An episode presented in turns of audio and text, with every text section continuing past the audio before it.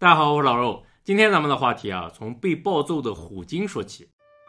之前咱有期节目讲了虎鲸，说这家伙可以用高超的技巧，不费吹灰之力的虐杀大白鲨，开膛破肚吸它的肝脏，也可以追俩小时把灰鲸给累半死，然后撞晕它吃它的舌头。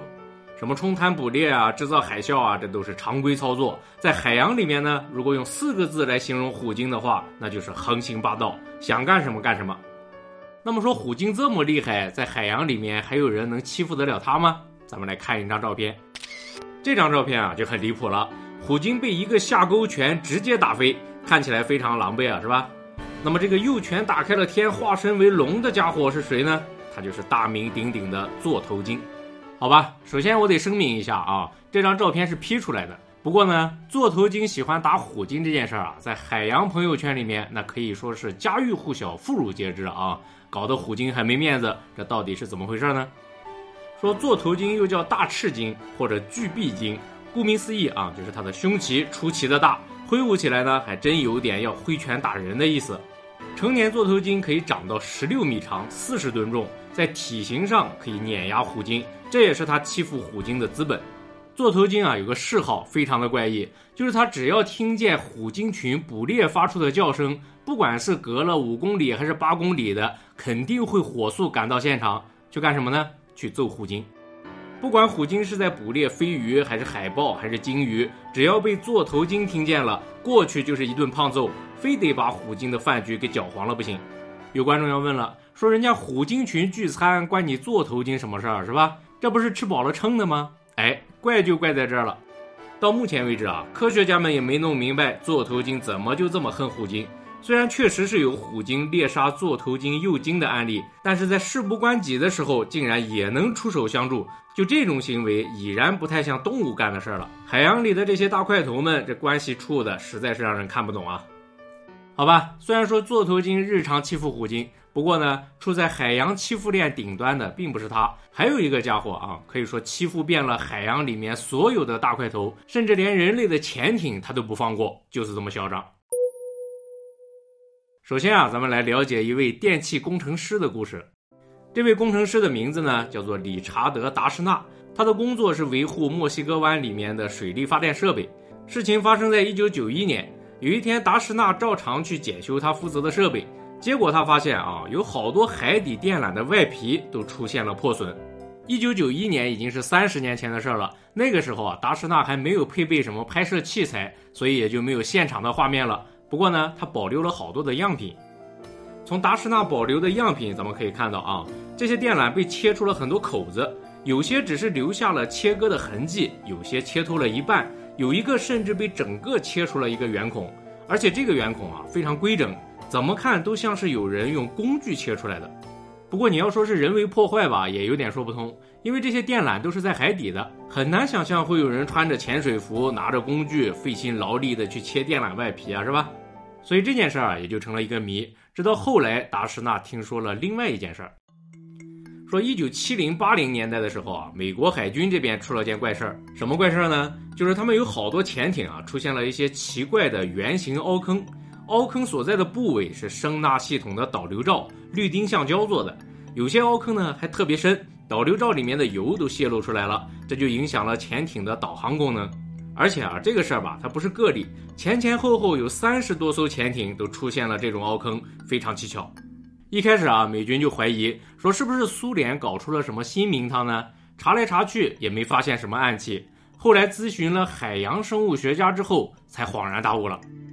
原来攻击潜艇的并不是什么暗器，而是深海当中的一种鲨鱼，叫什么呢？叫达摩鲨。它就是刚才咱说的处于海洋欺负链顶端的那个家伙。把它日常欺负的对象列出来的话，都可以来一段报菜名了。你比如说吧，什么虎鲸、海豚、大白鲨啊，蓝鲸、灰鲸、长须鲸啊，座头抹香、大乌贼啊，海豹、海狮、大海象啊，还有什么剑鱼、旗鱼、飞鱼、青鱼、三文鱼、金枪鱼啊，等等等等。反正只要是咬得动的，它都上去咬一口。就连人类也发生过很多次被达摩鲨咬伤的案例，伤口也都是几乎完美的圆形。知道这件事儿之后啊，工程师达什纳也开始怀疑了，说我这些电缆是不是也是达摩鲨咬的呢？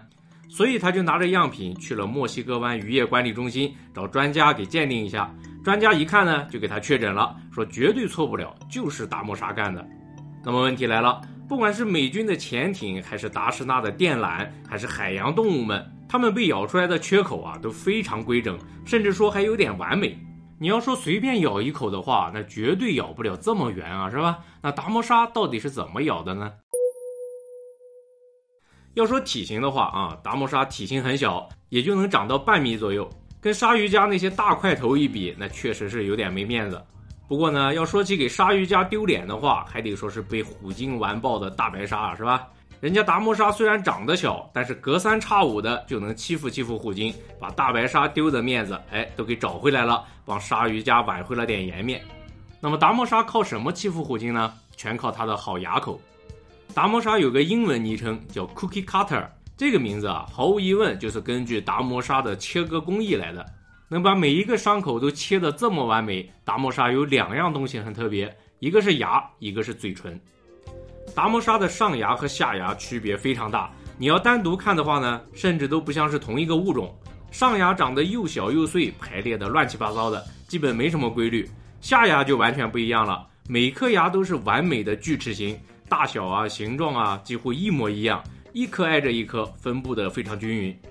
锯条大家都见过啊，这达摩沙的下牙呢，还真有点像人造的锯条，整整齐齐、简简单单。相信完美主义者或者是强迫症的观众应该会比较满意了。说完了牙，咱再说嘴唇。达摩沙的嘴唇啊，那就更有特色了。如果用一个字儿来形容，那就是厚。用咱们人类的审美来说呢，厚嘴唇往往是美丽性感的表现。据我所知啊，有一个美容项目就是丰唇，说往嘴唇里面注射一些材料，让嘴唇变饱满，这样更好看。当然了，审美这方面啊，还是仁者见仁，智者见智了。尤其是你还得掌握一个度。嘴唇厚的跟两根香肠似的，那怎么地也好看不了，是吧？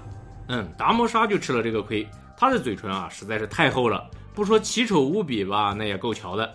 好在啊，人家并不是为了追求好看，好用才是关键。那么这圈厚嘴唇起到什么作用呢？一个字儿就是吸。比如说吧，达摩鲨想要吃虎鲸肉了，它就张开大嘴，一口亲在虎鲸身上。这个场景啊，你可以想象成是一个皮揣子吸在了墙上。达摩鲨的厚嘴唇呢，就起到皮揣子的作用。它猛吸一口气，把自己牢牢地吸在虎鲸身上。与此同时，达摩鲨的下牙，也就是那排锯条，已经扎进虎鲸的肉里了。紧接着就是一个死亡翻滚，圆弧形的下牙呢，也跟着旋切，瞬间在虎鲸皮上切出一个完美的圆形。再配合上厚嘴唇制造的强大吸力，达摩鲨连皮带肉的就给嘬下来了，只给虎鲸身上留下一个完美的凹坑。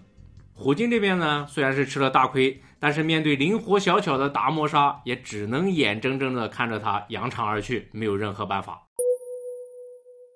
这期节目到这儿啊，可能有观众会发现一个问题，就是我提到了达摩鲨会攻击这个，会攻击那个的，但是给出的画面呢，基本都是它留下的伤口，没有任何一段视频展示达摩鲨攻击的过程，顶多是电脑模拟的动画，这是怎么回事呢？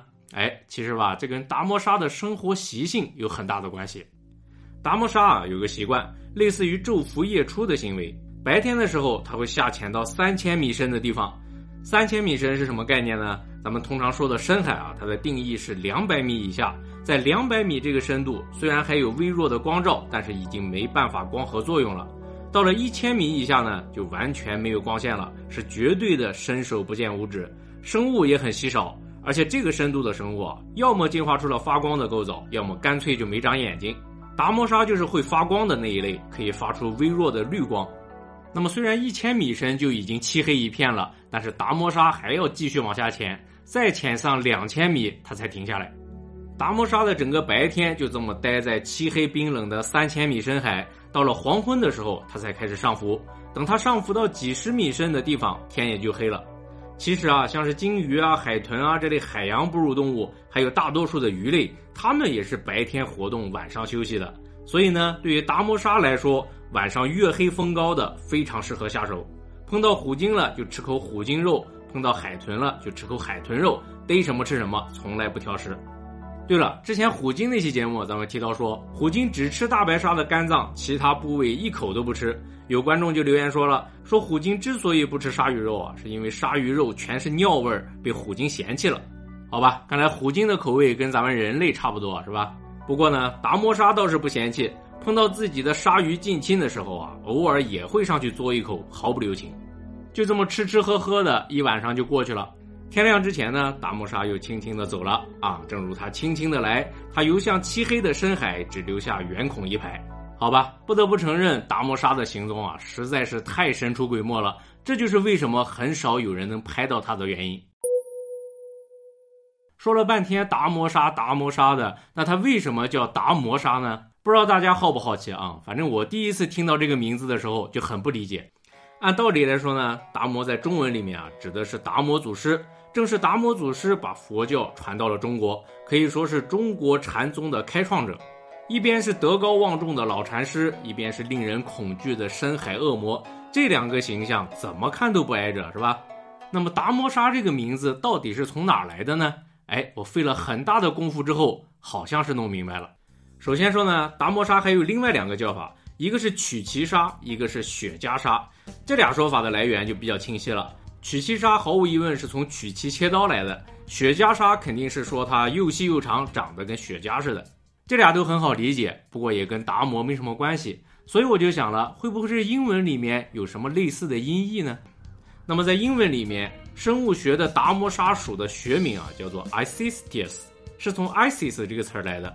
Isis 是什么意思呢？它是古埃及的光明女神伊西斯的名字。既然是跟光明有关系的，那应该指的是达摩沙会发光这件事儿。漆黑深海里面的一点亮光也算比较贴切。不过从发音来说呢，跟达摩一点都不像。要说跟达摩发音有点像的英文单词儿，很容易想到 demon 这个词儿，是恶魔的意思。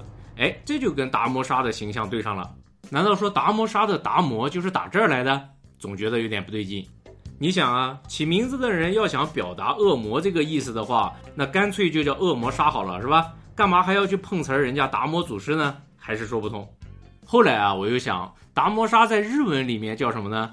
查了一下，还真对上了。日文里面管达摩杀叫达鲁玛扎美，达鲁玛就是达摩的意思。而且是根据中文达摩的发音音译过去的，这个词儿啊，原本的意思也是指达摩祖师，不过现在大多数情况下指的是一种叫达摩蛋的摆件，这种摆件就模仿了达摩祖师坐禅的姿势。